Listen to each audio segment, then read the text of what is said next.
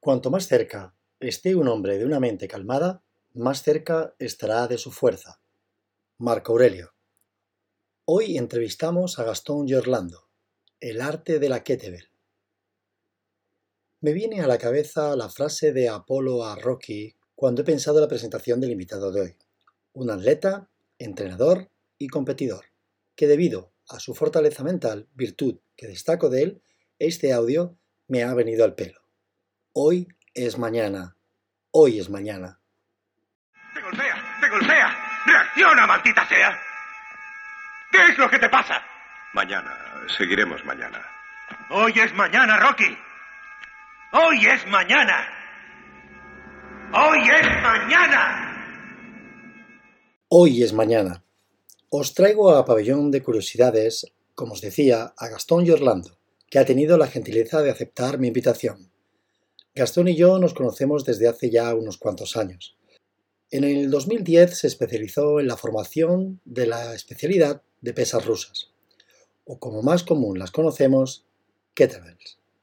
También es presidente de la Federación Internacional de Lifting. En 2017 escribió el libro El arte del Lifting. Nace un nuevo atleta, el Lifter. Más adelante hablaremos sobre el libro y el entrenamiento de mazas y la similitud que guarda con las kettlebell. Lo que encaramos parece insuperable, pero somos más fuertes de lo que creemos. Sin más dilación, con esta frase de Arnold Schwarzenegger, te doy paso a la entrevista con Gastón y Orlando. Soy David Franco y te doy la bienvenida a Pabellón de Curiosidades.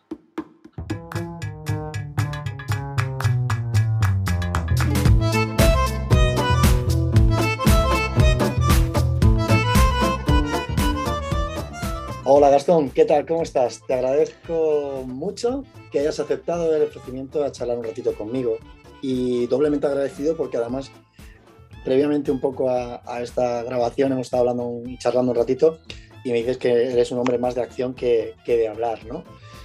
Así que te agradezco enormemente que, que hayas aceptado esta invitación y antes de arrancar me gustaría que nos pudieras hacer un pequeño repaso a tu trayectoria profesional para que la gente que nos, eh, nos escucha eh, conozca un poco más sobre ti.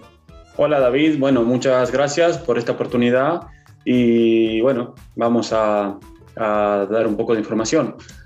En 2004 eh, me formé con mi esposa como entrenador personal en Estados Unidos y también como instructor de clases colectivas, que ahí denominan body sculpting, lo que sería fitness sí. dirigidas. Estas formaciones que voy a nombrar eh, las he hecho en conjunto con mi esposa. Eh, en 2010 en España nos formamos como instructores de Level y fundamos Level Training Madrid con la intención de difundir las pesas rusas en el país, dado que no eran conocidas, aceptadas, había como un cierto, em, te iba a decir, eh, buen desconocimiento y también se, se, la veía como desconectada del fitness no, era aceptada, digamos. ¿Sí? ¿Por qué? Porque tenía tres etiquetas. que rompe la espalda, claro, porque hay que aprender a manejarla, y por eso estaban los especialistas.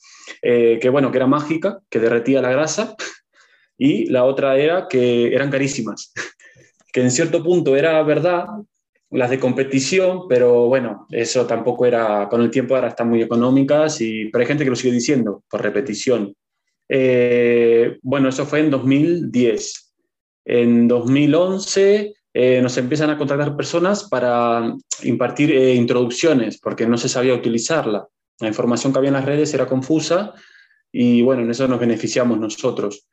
Eh, al siguiente año nos empiezan a pedir, digamos, el siguiente paso, que era cursos de instructor.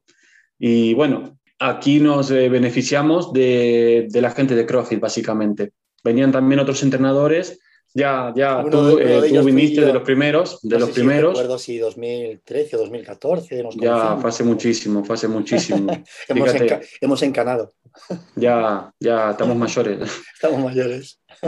Pero para que veas, David, eh, gracias. Estaba haciendo una, una, reflexión el otro día con Sandra, porque yo no, no pienso estas cosas, pero hice un paralelo en la historia de Estados Unidos y de España con la pesa rusa. Nosotros vivimos ahí desde el 2002 al 2008, seis años yo ella cinco.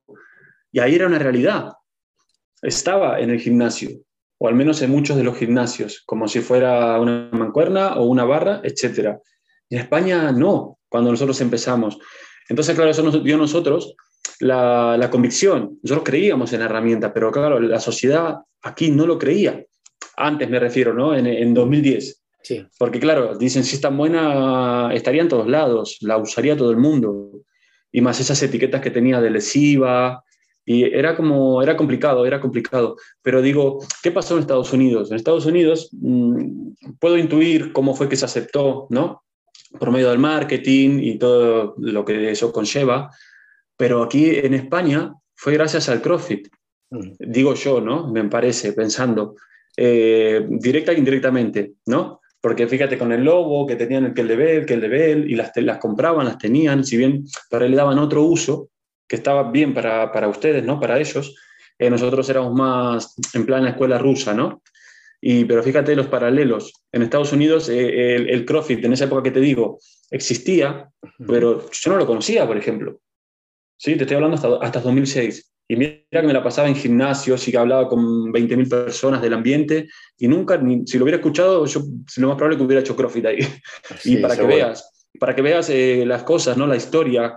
Yo por eso apunto, como soy muy distraído, apunto todos los datos de las cosas que descubro para que quede registrado, porque hay muchas historias que, que, que la gente no las sabe.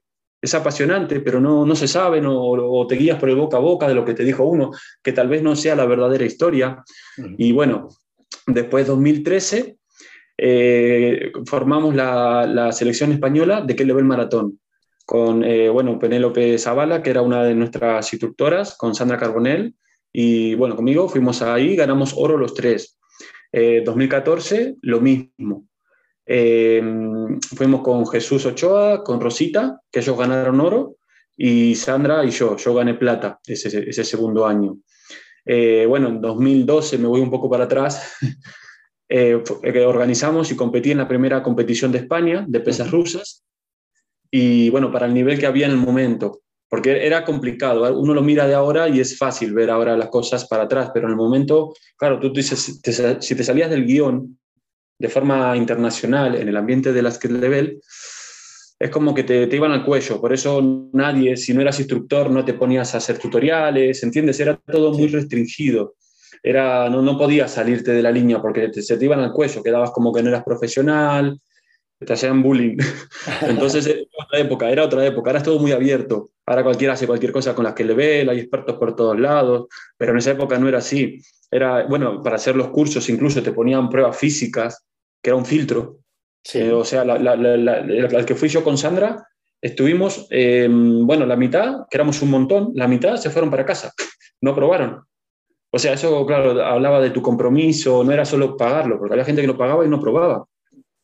Y Sandra estuvo seis meses en aprobar, por la prueba física básicamente, que hacían una prueba de snatch, que claro, eh, es difícil cuando, no, no, se, cuando no sabes hacer el snatch. Por eso nosotros en los cursos dábamos mucho recurso de pequeños detalles sí, para ir valorados por mucha, mucha gente. Mucha resistencia implica, ¿no? Entonces, ya son, son, detalles, pero claro, si tú no lo sabes es mucho más complejo. Claro. Y te puede el miedo y te pones tenso y haces todo al revés, básicamente, y de, de bruto a veces no se puede. Pero bueno, la, la, cosa era que a los que nos gustaba mucho lo sacabas adelante. Y eso fue en 2000, eh, bueno, en 2010 hicimos eso, 2013, 2014 ya salgo afuera, a este mismo lugar, a Francia, pero eh, era un evento denominado Resistance Challenge. Eran todos campeones de qué level, campeones mundiales, máquinas, haciendo récords del mundo. Y a mí me ofreció el presidente de la Federación Internacional de qué level maratón eh, registrar un, un récord con la masa. Y ahí es como que ya doy el cambio a la masa, porque mi nivel era muy alto a nivel mundial, que había empezado en 2013, muy fuerte con la masa. Con, tenía una, eh, un, un, un, un, ardiente deseo, sí. como que tienes eh, algo que te llama. Sentía Ajá. que lo tenía que hacer y empecé a aplicar los principios del K-Level Training que dominaba y del K-Level Maratón y, y, en un año desarrollé un, un nivel mundial que no, nunca se había hecho, que era, que era eso, trabajar a una mano, altas repeticiones, dominio, dominio de los básicos. Todos los principios que predico los, los llevé a la masa, pero nadie lo hacía en el mundo así. Se había empezado de una forma limitada, muy limitada, dos manos, eh, era muy distinto. Bueno, y directamente empecé a manejar pesos pesadísimos, fue, fue un avance muy rápido. Ahí registro en 2015 en Francia el récord de dos horas con 12 kilos y a partir de ahí, sin quererlo, creamos el deporte, el lifting, deporte de la masa. Y bueno, eso ya te lo contaré después. sí, sí, sí, sí. sí. Y que me, me, emociona, esa es la parte que me emociona.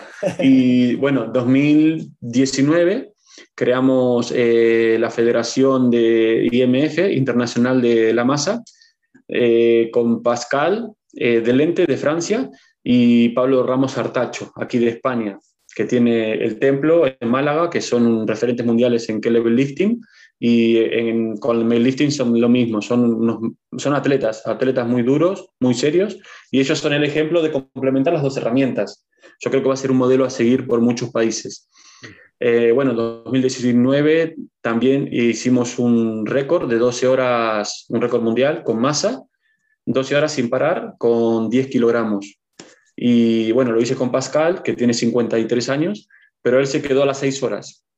Pero a los 2-3 meses lo, lo, concretó también. O sea, tenemos ese récord.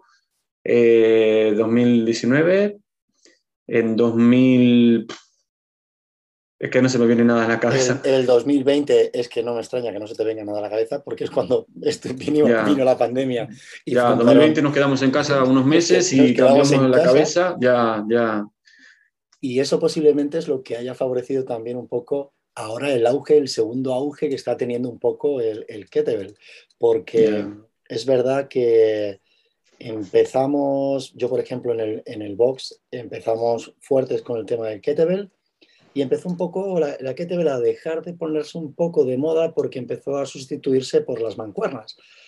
Y ahora parece que hay muchas cuentas en Instagram, se utiliza cada vez más, se vuelve a meter otra vez en los entrenamientos. El kettlebell está teniendo como una segunda juventud del kettlebell, que yo además es que es un elemento que, que amo. Pero el kettlebell, un poco cuenta, cuéntanos un poco la, la historia de, de, la pesa rusa y, dónde se ha, originado o, o, y, por qué, ¿no? ¿Por qué el elemento, la forma que tiene? Bueno, bueno eh, hablando de lo anterior, como tú dices, David, eh, fíjate, la pandemia, por decir algo positivo, eh, se ha dado un poco más de valor a la, a la, pesa rusa. Fíjate, yo, nosotros decíamos hace muchos años a ciertas personas y como que sí que no, pero estaba muy, estaba muy idealizada la barra que no está mal, pero en estos casos, fíjate, para en la casa de la persona entrenarse desde tu box o tu centro, online con una pesa rusa es más real. Y puedes tener eso, la variedad que ya vamos a hablar y eso. Y con respecto a la historia, bueno, a mí me gusta, hay varias historias porque hay herramientas similares en China, sí, con, que tienen una NASA, pero son rectangulares como un bloque, en varios países, pero la historia rusa la, la que sé yo, uh -huh. es que lo usaban los mercaderos, los mercaderes para um, hacer pruebas de fuerza entre ellos, que es típico de los trabajos físicos, ¿sí? En los que trabajan con la piedra, eh, con balanzas. Y bueno, después lo implementaron los militares rusos, que lo mismo, se la pasan testeándose entre ellos, pruebas de resistencia. De hecho, los atletas de level lifting, los Jirevik se denominan, sí. eh, de Rusia son militares. Todos los campeones son militares y el Estado les paga para que entrenen y para que compitan y para que ganen. Y son, bueno, máquinas del Estado físico, tienen encima de todo, están todos eh, arropados por el gobierno, ¿no? Uh -huh. Son, eh, bueno, son eh, atletas tremendos, tremendos. ¿Y, y, ¿y por qué la, la, la kettlebell y no otro elemento? Hemos citado ahora que el tema de la pandemia Además, de hecho, bueno, yo una de las cosas que traje a casa fue un, fue kettlebell eh, por la versatilidad, porque es pequeño, es manejable, te lo puedes llevar a todos los lados y no puedes ir con una barra o en, una casa, meter aquí una barra discos, salvo que tenga espacio, ¿no? Pero, pero es poca gente. Pero, eh, ¿por qué en otro elemento? ¿Qué beneficios ofrece el kettlebell? Bueno, yo le veo, eh, por ejemplo, ¿no? por, por, la, por la cuestión del asa, eh, eh, le veo lo de eh, para, para, ejercicio balístico y las altas repeticiones, sobre todo, que fue una de nuestras, una de las estas que nos dimos cuenta cuando comenzamos eh, en los maratones, por ejemplo, que nos llevaron a, para, para, mí te lleva a la excelencia. Si bien no, no significa que tienes que hacer todo el día un maratón, te lleva a automatizar, a ser eficiente, a entender ciertas cosas por una cuestión de volumen de trabajo, ¿no? Te, te das cuenta que es mejor, que no. Y, y yo creo que eso es uno de, las, de los beneficios que tiene, ¿no? Eh, lo que dices tú, la puedes transportar a cualquier lado, bueno, la variedad de ejercicios. Y cuéntanos, eh, vamos a hablar un poco del tema de, del kettlebell. Estamos un poco sintetizando de que es un elemento quizá todo en uno. Podemos hacer Sí. un montón de ejercicios eh, con un objeto de tamaño reducido, que luego hablaremos un poco de, los distintos tipos de, de kettlebell. La cuestión de eh, la kettlebell, estamos hablando, aparte de ser elemento de entrenamiento en un gimnasio, hablábamos un poco de este deporte del, del kettlebell sport, ¿no? Eh, que es deporte como tal, ¿verdad? Sí, sí, David. El deporte de las pesas rusas se denomina Kettlebell Sport, Kettlebell Lifting o Shireboy Sport. Y como decíamos antes, el atleta que lo practica, eh, Kettlebell Lifter se le denomina o Shirebik, que es un nombre más, más místico, como lo quieras llamar. Eh, bueno, en Rusia eh, están, digamos, los, los máquinas, como dicen aquí, Sí, pero en España ahora hay un nivel muy alto. Hay, yo, honestamente, yo en su momento salí a representar España porque veía que había, un- no sé, se veía como de forma despectiva a España. Y yo decía, yo siento esto, voy a sacar la cara por, por el país, ¿no? Y por eso yo Ujú. salí, porque yo no soy mucho de competir. Si bien tengo muchas pruebas, tengo como 500 y pico maratones entre masa y que level. Sí, sí. Eh, gracia- y con, con Club gracia- Bell ¿Eh? que te interrumpa, que me hace gracia que, que digas que tú no eres mucho de competir, cuando, bueno, luego pondremos en las notas un poco para la gente que, que pueda eh, seguirte, eh, tu Instagram y demás, pero si estás todo el día compitiendo las 24 horas del día. Yo compito contra mí, no, no, yo compito contra, mí- contra mí, David. Eh, es que no, no, no tengo esa. Ojo, salgo a competir y quiero ganar, no quiero perder. Pero me refiero que lo he hecho en casos puntuales por una cuestión de, de ¿entiendes? De decir, mira, España, mira, aquí mm, es lo, es lo que mi máximo hasta aquí. Yo no, no era un ruso ni nada, pero ahora hay unos chicos muy duros aquí, son muy fuertes. Yo tengo un problema de, espalda de hace 15 años, en la espalda baja justamente, y eh, problemas de respiración tenía cuando me, me fui por la línea del maratón, que fui la primera persona de España y de los países de habla hispana en hacer maratón, en abrir ese camino, que en esa época se veía por los rusos mal, el maratón, porque lo veían como múltiple cambio de mano, como que, no sé, como que fuera suave o de mujer o no sé, porque son, son muy duros ellos y muy rígidos. Y por la otra gente que no llegaba a hacerlo, lo veían como aburrido o como muy inaccesible, cuando en verdad era dominar los básicos, ¿no? Eh, Snatch, Sherk, todo eso, y sobre todo las posiciones de descanso y aprender a relajarte y elegir el peso correcto. Porque claro, tú por ahí un peso liviano te ibas a sentir mal porque es muy liviano, por el ego. Pero claro, si te excedes de peso es que no vas a poder, ¿entiendes? Y ahora fíjate lo que está pasando con el maratón. A todo el mundo le encanta, los rusos les encanta el maratón, todo cambió. Sí, es cierto. es- ya, Me para que parece- veas las épocas. Me parece una prueba durísima. Ya, ya. Quien ha tenido Ya. ocasión de estar un rato, obviamente, vamos, ni a la suela de los zapatos te llego, pero he estado alguna vez haciendo un long cycle y, eh, con las kettlebell y, y me parece durísimo. O sea, hay Hmm. Ya. que tener una fortaleza mental tremenda para estar repitiendo ejercicio tras ejercicio con técnica correcta y, Sí, y siempre súper súper metódico Ya. y, y me parece mm, trabajo de agarre, de antebrazo, de Ya. fuerza mental, de resistencia, de fuerza. Me parece súper completo y durísimo. Bueno, perdona, hablando de eso, David, yo creé una prueba, hace, hoy estaba mirando un vídeo porque soy muy distraído y por eso me apunto a las cosas o de vez en cuando miro los vídeos para ver las fechas. Hace nueve años Ujú. creé una prueba que era de mm, el Kelebel Shaglin, el, el malabar, Sí, que son para mí los principios en estado puro, que la pesa se la pasa volando y es explosión. Esa la llevé a maratón hace nueve años y llegué a hacer dos veces, dos horas con 16 kilogramos, sin parar, sin posición de rack, sin descansar. madre Y mía. los rusos, hace dos años, los rusos, pero rusos conocidos, una señora Sí. que es una leyenda en Rusia, que es la reina del malabar, me lo copiaron en un evento en Rusia, para que veas. Y tienen campeona del mundo con 8 kilos, que para mí 8 kilos eh, no sé, es nada, pero bueno, para que veas. Y un alumno de ella, bueno, con 24, pero eso yo lo vengo estudiando hace nueve años, esa prueba.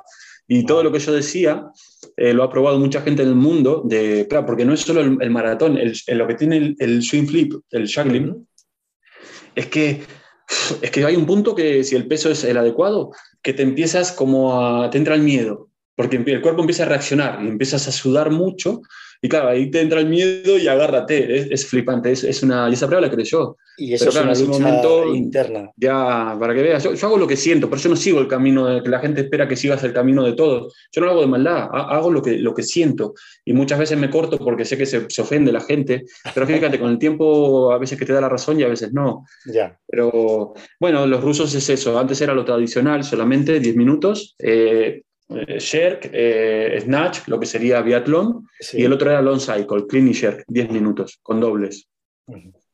Qué bueno. Eh, hablábamos un poco de, antes de, de, la historia de la Kettlebell que se originó ahí en, los mercaderes y luego el ejército ruso.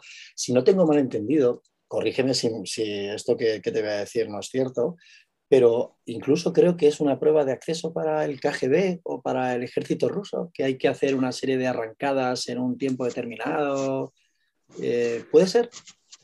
Eh, eso del KGB, no sé, yo creo que el KGB no existe más, que ahora le han cambiado el nombre, pero mira, si me dicen que es una prueba, yo lo creo, porque lo he escuchado en, varios, eh, por ejemplo, en Estados Unidos se decía que mm, el Snatch Test, yo creo, de, la, del servicio secreto. Yo creo que era marketing eso. Me, me cuesta creer que en ese contexto te, pidan eso, pero si te lo pidieran, yo te lo creo. ¿Por qué? Porque es una prueba de fuerza mental.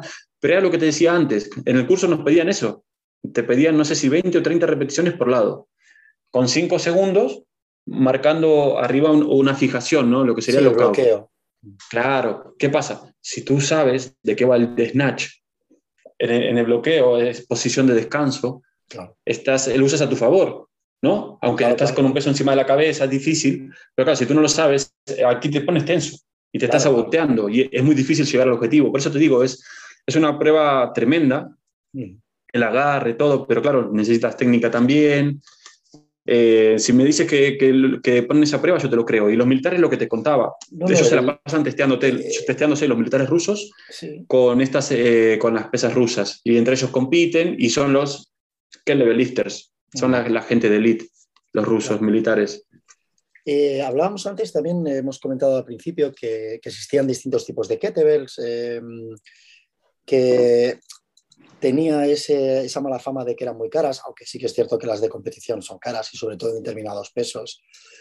Eh, bueno, realmente caras respecto a qué? Me refiero a que el material de fitness en, general es caro, ¿no? La gente, la gente no sabe, yo cuando digo que tienen una barra al suelo vacía, me llevo las manos a la cabeza en el box y digo, por favor, ¿qué, qué, qué haces? Y no saben lo, el dineral que puede llegar a costar una barra, ¿no? Pues un kettlebell lo ves así redondito, pequeño, con una, una, bola con un asa y no te das cuenta realmente de, lo que cuesta, ¿no? Pero hay distintos tipos de kettlebell, como lo vamos, y ¿qué me puedes hablar de eso? ¿Qué tipos de diferencias existen entre las de competición o las de vinilo o las que, las que existan? Bien, antiguamente las de competición eh, se conseguían de 4 kilogramos a 48 kilogramos y se incrementaban los pesos de 4 en 4. Eso era hace muchos años. Eh, bueno, se diferencian por colores universales. Eh, ahora se consiguen desde los 4 kilogramos, incrementando pesos de 2 en 2 kilogramos, hasta 72 kilogramos. La de 72 no creo que la consigas, pero existe, porque se intentó vender en Estados Unidos por un ruso, un campeón, y yo creo que pedía mucho, pero que claro, la, la, herramienta lo vale porque tienen, anda a saber cómo la hizo, con qué materiales. es la misma dimensión, pero pesa 72 kilos. y es una medida estándar para que todos se, se prueben en igualdad de condiciones y para mí es la mejor, ¿sí? es la que usan en el deporte. Y lo que hablábamos, eh, ahora son un poco más baratas que antes, igual, claro, tienen su peso, sobre todo las pesadas, pero se pueden ver en, bueno, en boxes, aunque no le den un uso de competición.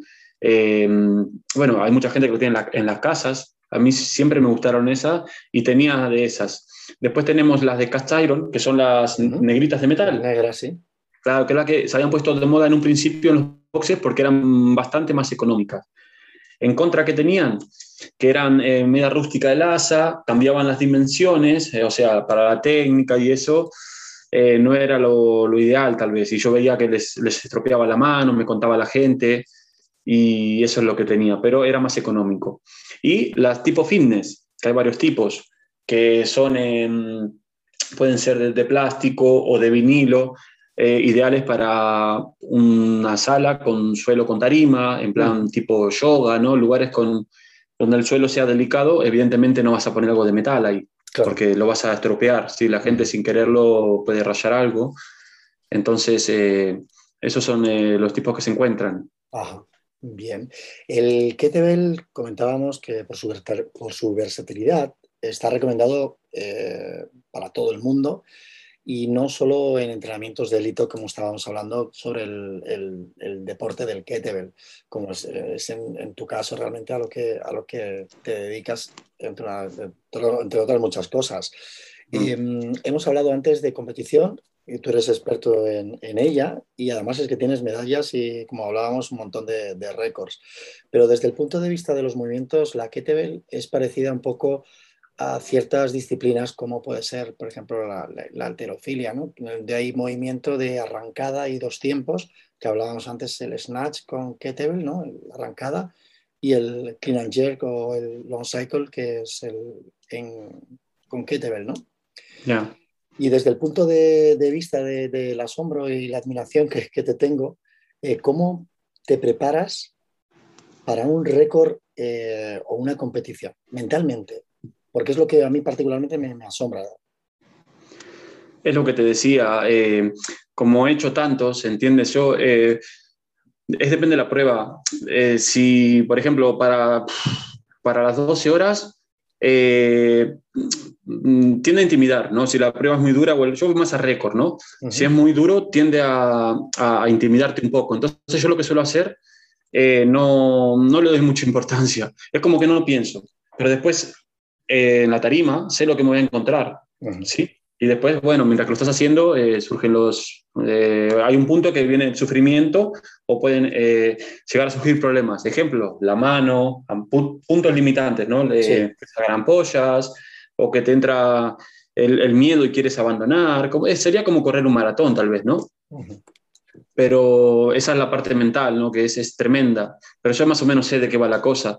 Y después está la parte de, mm, eh, la parte de entrenamiento yo lo llevo de, de, forma intuitiva, siento lo que tengo que hacer, no, no, lo programo para nada, me acostumbré así por varias razones, por lo que te digo, la espalda, si se me despierta el dolor de espalda, que se inflama, eh, que no, no, no, puedo, no puedo seguir nada, por ahí hasta me quedo en cama. Entonces yo, yo me conozco, sé lo que no tengo que hacer, no lo hago. Y eh, nada, eh, eh, lo hago todo muy mental, David, muy mental. Y... y... el muy mental es como yo digo siempre lo mismo, yo también soy muy cuadriculado respecto a eso.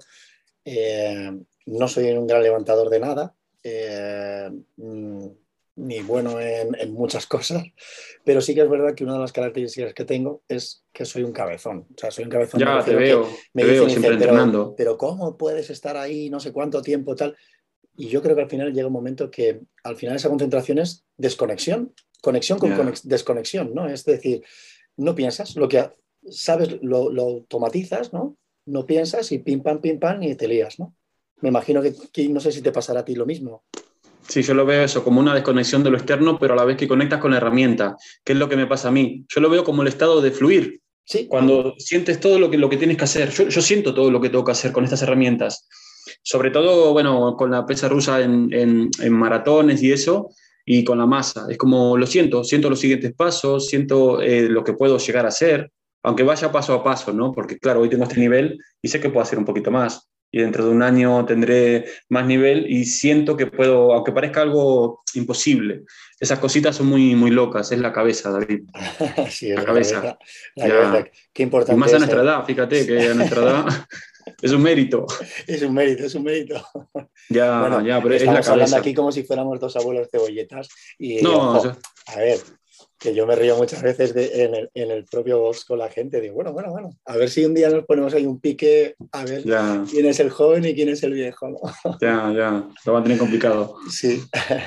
Hablábamos antes que conjunto con tu mujer, con Sandra Carbonell, empezasteis con el tema de formación, de kettlebell, y empezasteis mm, si no mal recuerdo, eh, habías dicho en 2009 empezaste ya con un poco transición hacia, el, hacia la maza, hacia el deporte de maza. ¿Puede ser que era 2009, me has dicho? Con la masa fue, mira, fue, yo tuve dos comienzos, siempre lo digo, porque a mí me hacían una cosa que no me gustaba, que era atribuirme un talento especial, que en cierto punto será un talento, pero bueno, con la masa. Yo lo que hice fue, eh, cuando empiezo eh, con las que level, pero bien, que me hice instructor, porque yo ya las tocaba desde 2006 en Estados Unidos, eh, pero ¿qué pasa? No lo hacía bien. Si no te formas, ¿entiendes? Eran más livianas, le daba otro tipo de uso, en plan mancuerna, o haciendo el tonto, como se dice aquí. Entonces, ¿qué pasa? Claro, cuando haces una certificación bien, es que es, que es el día y, la noche. Es, es, tremendo. Ya agarras con bases y progresas ilimitadamente, que fue lo que hice después, en 2010. En ese momento, eh, eh, me, construí una masa de forma casera de 9 kilogramos, pero hacía swings a dos manos y no controlaba. Lamentablemente no tengo, no tengo vídeos de ese momento porque me encantaría verme para que la gente vea que no, no lo hacía bien de entrada, obviamente. Entonces, eh, pasan tres años, 2010, instructor de level 2013, estoy pasando, yo trabajaba en gimnasio paralelamente y estaba pasando por un momento de frustración, ¿no? O sea, como que quería cambiar de etapa, sentía que no servía lo que hacía, no era valorado, y, canalicé con la masa, fue apasionante ese momento, porque ya tenía los principios del K-Level Maratón y el K-Level Training, y dije, los voy a aplicar a la masa. Claro, ¿qué pasaba? Que en lo que te digo, era, era un avance, pero, pero sin quererlo, eso es lo más lindo de todo. Yo calentaba con la masa. Yo calentaba antes de entrenar con K-Level que era, era mi punto fuerte. Y después iba tu, tu, calentamiento de kettlebell era con, con el mace. Con... Ya, con la masa, para que veas. Era, era tremendo, pero estaba apuntando mis cosas ahí, yo soy muy de apuntar. Entonces era, es apasionante la, la historia porque claro, yo llegaba a casa y quería agarrar la masa y veía que, que el nivel se iba para arriba, era, era flipante. Claro, ¿qué pasa? Que la masa, el nivel mundial, estaba muy bajo nadie entrenaba una mano, es como que vas chutado y todo el mundo, ¿entiendes? Eh, está frenado. Era, una, era una cosa inexplicable que no suele suceder en nada, porque está todo explorado. Y eso fue tremendo. Y claro, a partir de la base, lo que te voy a aplicar esto, voy a aplicar esto, eh, altas repeticiones, una mano, el, dominio de los básicos. Yo solo trabajaba un básico. Estuve dándole a un básico eh, durante más de un año. ¿Sí? Y bueno, después empecé a implementar el otro básico, y que sería el swing 360 grados, el primero que hacía, de dos formas. Eh, múltiples cambios de mano, que podría estar mucho tiempo, o un solo cambio de mano, como sería como si fuera el K-Level Snatch, para resistencia de agarre. Y con eso avancé un montón. Y ya tocaba pesos pesados y todo eso. Y Sandra también lo hizo. Y ella lo mismo, tenía mucho nivel, eh, mucho nivel eh, de clase mundial. ¿Por qué? Porque ninguna chica lo hacía. Pero bueno, es un momento muy, muy bonito. He tenido la oportunidad además de, de, impartir, que impartierais el, un seminario de, maza en el box y, incluso eh, eh, ser partícipe de ello. Y me parece dificilísimo para la gente que nos escucha. Eh, si tiene un poco en mente cómo es un kettlebell, que es como una especie de bola de, cañón con, con, un asa, es como si recortaras el asa a esa bola y añadiéramos un mango largo, un bate eh, largo, que por lo tanto eh, se complica aún más, porque el peso, eh, si ya de por sí el kettlebell es complicado que el peso está en la parte alejado, de, alejado ahora lo alejas, no sé cuánto será, pero un, un, buen rato, por lo menos 80 centímetros o 90, y es complicadísimo el manejo eh, las inercias que generan en el cuerpo, ¿no? Y cómo tienes es Tremendo. es, es apasionante, David. Es tremendo. Tú piensas que la masa de competición tiene un metro veinte total, ¿no? La longitud total. Y la bola es la bola de un level de competición, es la misma. Y entonces, claro, cambia la percepción del peso, por lo que estamos hablando. Por ejemplo, un level de 8 antiguamente se decía lo más liviano para la mujer y aquí 5 eh, kilogramos es la más liviana que hay de masa de competición. Pero 16 kilos, por ejemplo, antiguamente se decía para un hombre comenzar con un level de 16 kilogramos. Y con una masa, bueno, no tenemos esos pesos porque van de, de 5 kilos y se incrementan de 2,5 en 2,5.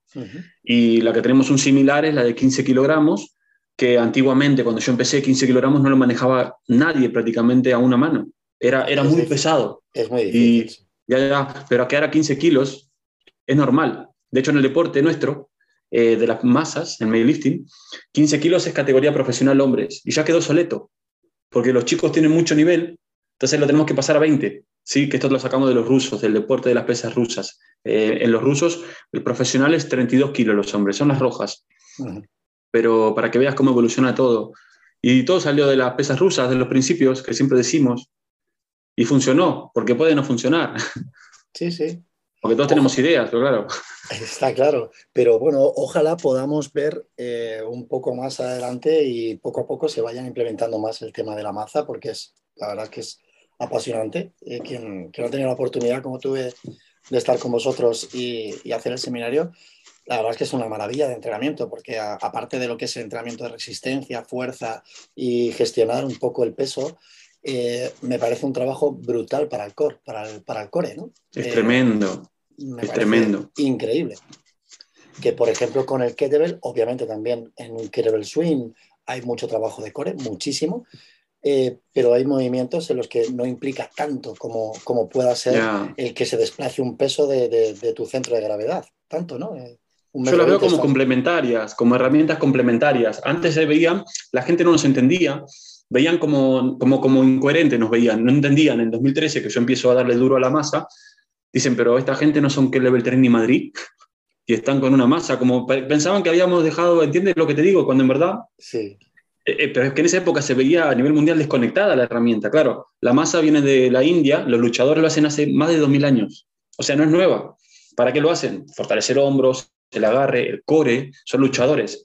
Y eh, bueno, lo mental es tremendo para la cabeza porque requiere una concentración, una coordinación, que tiene que hacer todo perfecto, mm. sobre todo cuando son pesos medios o pesados. Pero, claro, ¿qué pasa? Estábamos abriendo otro camino porque vimos que el camino ya estaba abierto de las pesas rusas.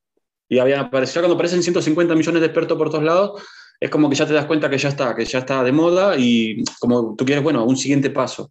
Y fue arriesgado, claro, porque lo que te digo, toda la gente no, no lo entendía en su momento. Ahora están entendiendo que lo que decíamos era verdad, entienden que buscábamos la excelencia y bueno, España, por suerte, es, un, es muy reconocido a nivel mundial gracias a esto. Tenemos los chicos de Málaga, que son súper serios, que te contaba, del templo. Sí, templo. Son una referencia mundial, tienen un nivelazo. Y ese es el típico, fíjate, ejemplo de las dos herramientas complementarias. No sé si una es mejor que la otra, es personal eso. A mí me gusta complementar, porque el abanico de ejercicios es superior, para el cuerpo es mejor.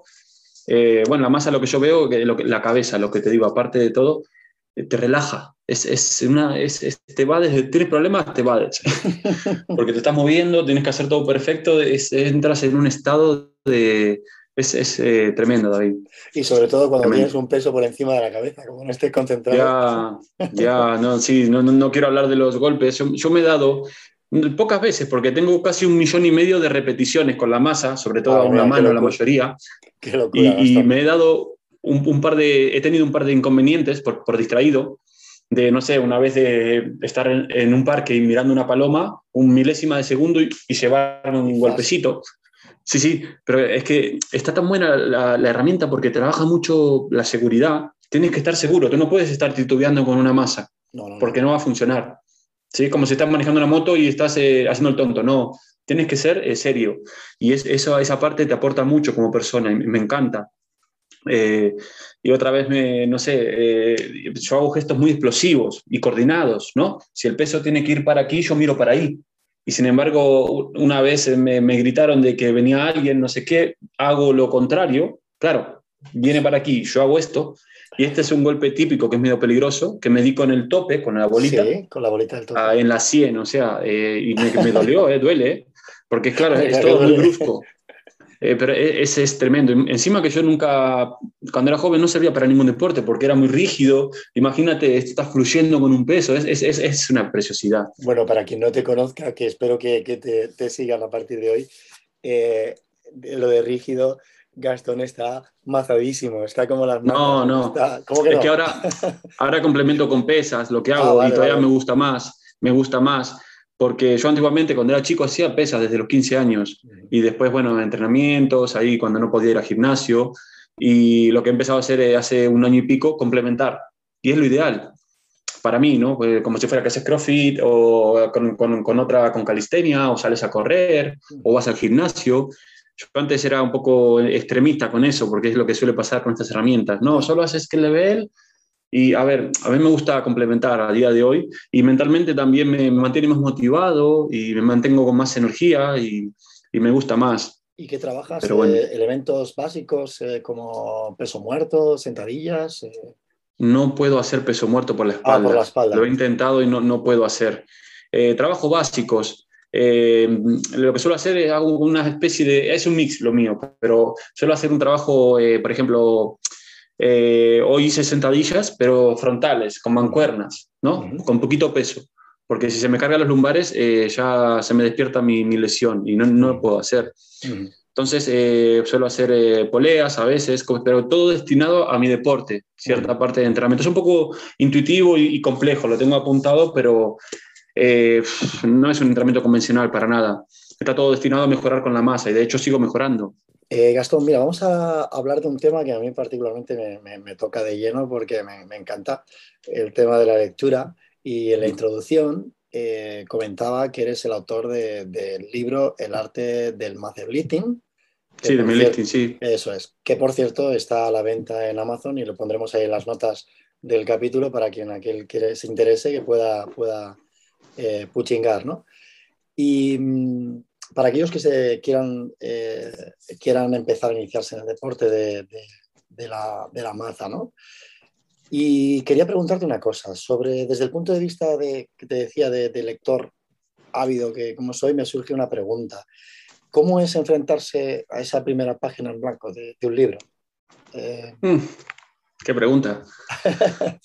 es complicado, ¿no? Pero eh, aprendes un montón. Por ejemplo, eh, pasas por etapas, bueno, la ilusión de querer hacerlo. Yo quería contar mi historia o parte de mi historia, ¿sí? ¿Qué, ¿Qué pasa cuando empiezas? Que te sueles bloquear, ¿sí? te, te frustras, son, son eh, partes de escribir un libro. Entonces empiezas a buscar información, a aprender y te das cuenta que es algo normal, que le pasa a todo el mundo. ¿Sí? Incluso a los escritores les pasa eh, que, que, por ahí nunca lo quieres, eh, cuando ya lo tienes, nunca lo quieres lanzar porque es como tu bebé y siempre lo quieres mejorar y de hecho cuando lo terminas lo miras y, y ves que ah, esto lo tendría que haber, ¿entiendes?, cambiado. Y, y hay un tip por ejemplo, tienes que, escribir, aunque sea malo, porque claro, por ahí no te va a gustar, pero después de eso ya tienes algo con lo que trabajar, lo relees y aunque quites el 50% o el 60% o el 70%, te queda una parte. Yo soy deportista, no soy escritor, ¿sí? De hecho, fíjate, me pasaron dos cosas con el libro. Eh, una de las cosas es que hay gente que entendió, yo compartía información, descubrimientos, eh, intuiciones que tenía de lo que podía llegar a pasar, que el tiempo me dio la razón, lo que está pasando ahora, que la gente subió el nivel y todo eso, eh, lo que se podía llegar a lograr con la masa, todo eso lo, compartí, los consejos que yo daba para avanzar. Y fíjate, ahora gracias a eso y al deporte del lifting, en el mundo es una tendencia a entrenar una mano. Cuando yo empecé no lo era, porque la gente que enseñaba, los reconocidos, no predicaban eso porque no lo sabían hacer. Entonces era, era, muy limitada la herramienta, es apasionante. Entonces están las personas que han entendido el mensaje, que yo nunca los entrené de tú a tú, no me han visto en persona y han absorbido de ahí y han hecho mm, hazañas de fuerza, cosas increíbles a nivel mío tal vez o casi. Y eh, otras personas que lo han conseguido eh, comprado pensando que era una guía o que, y no de forma cerrada, digamos, lo han visto. Claro, si me vas a sacar puntas, yo no soy escritor, pero te he compartido mucha información. Entonces esa persona, claro, esto no es una guía, o no, yo no dije que era una guía, es, es, es, una, es mi historia, la historia del deporte, o parte de que hay personas que lo han entendido y se han beneficiado un montón. Es oro puro, pero claro, si tú lo miras desde una perspectiva, eh, no sé, qué esperabas, eh, claro, no te va a gustar. Y bueno, y fue toda una, una... guía, una guía de usuario, ¿no? De cómo... cómo... Yo tengo vídeos donde, te enseño tutoriales que están gratis en las redes, o sea, para eso está el vídeo, míralo. Claro, claro, claro. Pero tengo, tengo pensado escribir más, Sandra también, y de hecho yo siempre comparto mis, eh, mis reflexiones o cosas que descubro en las redes, porque veo muchas cosas que las veo con claridad, que errores que comete la gente, y porque lo, lo he aprendido hace muchos años, el porqué de ciertas cosas, y lo comparto. Y después de eso mismo que comparto, lo edito y hago un libro, ¿entiendes? Porque es que ya lo tenía básicamente todo escrito. Pero bueno, la idea es que siempre se puede mejorar el libro y eso. Y animo a todos a escribir, ¿no? Es muy bonito. Es muy bonito. Es muy bonito, sí. Todos tenemos una historia que contar, David. Todos tenemos una historia que contar. Ya es apasionante. Desde, desde luego que sí. Ya. Está claro que, que, Sandra y tú, la verdad es que se nota cuando, cuando se habla con vosotros que, que vivís y, y amáis eh, tanto las que debéis como la, las mazas. De hecho, es bastante frecuente encontraros cualquier fin de semana por el retiro, dándole a, a, los swings, a las mazas y a las kettlebell, ¿no? Es verdad, nos hemos visto una que otra vez. Sí, nos hemos visto más que otra, alguna otra vez. Y es vuestro estilo de vida. Realmente. Es verdad. Es verdad. En, en resumidas cuentas, la kettlebell es una herramienta que permite trabajar todo el cuerpo mediante movimientos simples, ojo, que no sencillos, para hacer un poco la diferencia, y movimientos naturales. ¿no?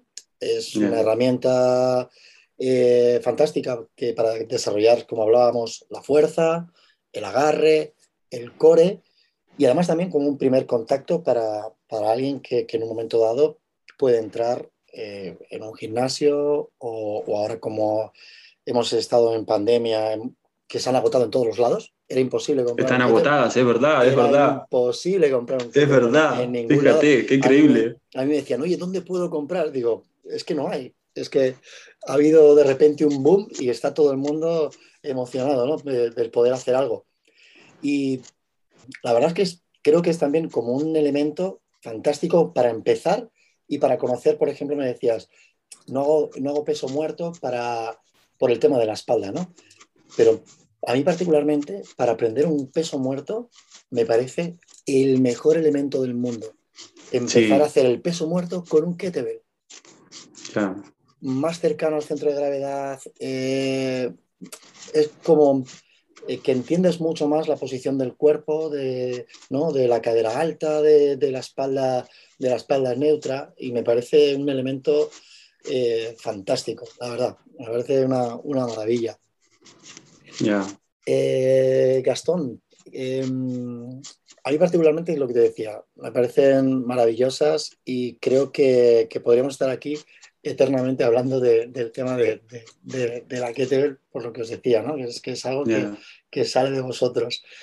Eh, para alguien que pueda, que quiera iniciarse o que quiera eh, participar en alguno de los seminarios, asistir a alguno de los seminarios, eh, ¿dónde, puede, ¿dónde puede encontraros o cómo conectar con vosotros?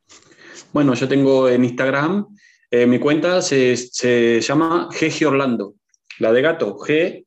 Orlando. Gastón Jerónimo, Orlando soy yo, y ahí está. Y los cursos, eh, lo que vamos a hacer ahora es empezar a impartirlos de forma virtual, ¿sí? Para todo el mundo y eso en inglés también, eh, por Sandra. Y eso, por esenciales por ahora no estamos haciendo. Pero eso, por para llegar a de, más gente. Por, por, tema de COVID, me imagino, ¿no? Ya, por el COVID, que todo cambió y eso más restringido y como que agobia un poco. Y de esta forma es más, eh, eso, es más, es más, simple para mí en el contexto de la persona que lo quiera hacer o eso, eh, que se ponga en contacto y, y, ya está. Igualmente todavía no lo tenemos, ¿no? Ya falta poquito, falta vale. poquito. Genial, genial. Pues Gastón. Estoy acordando cuando hacíamos cursos en tu centro, David. Sí, sí, sí, sí. sí. Ya, ya. Argos Box. En Argos, sí. Estoy... Bueno, hace, hace tampoco. Eh, yo creo que hace dos años y medio o así fue sí, el, sí, el seminario de, de, de, Maza. Sí, sí, sí. Sí, sí. Pues Gastón, por mí ha sido, por mi parte, ha sido una charla súper fructífera. Eh, estoy súper contento de charlar contigo y de volver a, a, a contactar. Y, y bueno, eh, no sé si quieres añadir alguna cosa más sobre el tema de, de los kettlebell o las mazas. Y, y espero que, que, que, bueno, que hayas estado a gusto. Y, y, espero que nos veamos muy pronto, ¿no?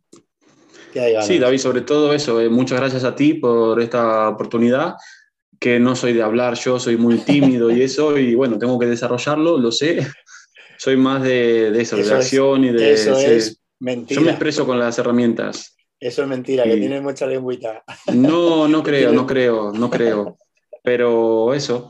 Y con las herramientas, eh, la gente lo, lo, lo, siente, ¿no? Lo que te digo, ya está aceptada la pesa rusa, súper aceptada. Yo voy a los gimnasios y por ahí, con mi mentalidad de antes, porque yo vengo de otra época, vi todas las, las, las fases, ¿no?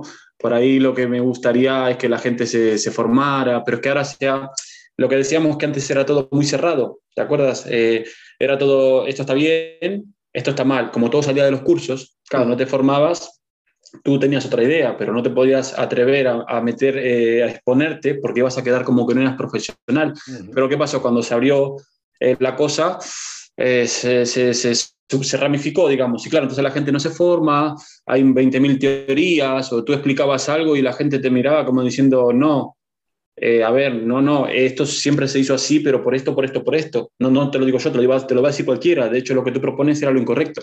Pero entonces todo se empezó a desvirtuar, ¿no? Y eso ya como es lo que suele pasar cuando algo se populariza, ¿no? Eh, al principio nadie lo quiere, cuando se populariza aparecen 20.000 expertos y ya todo es al revés.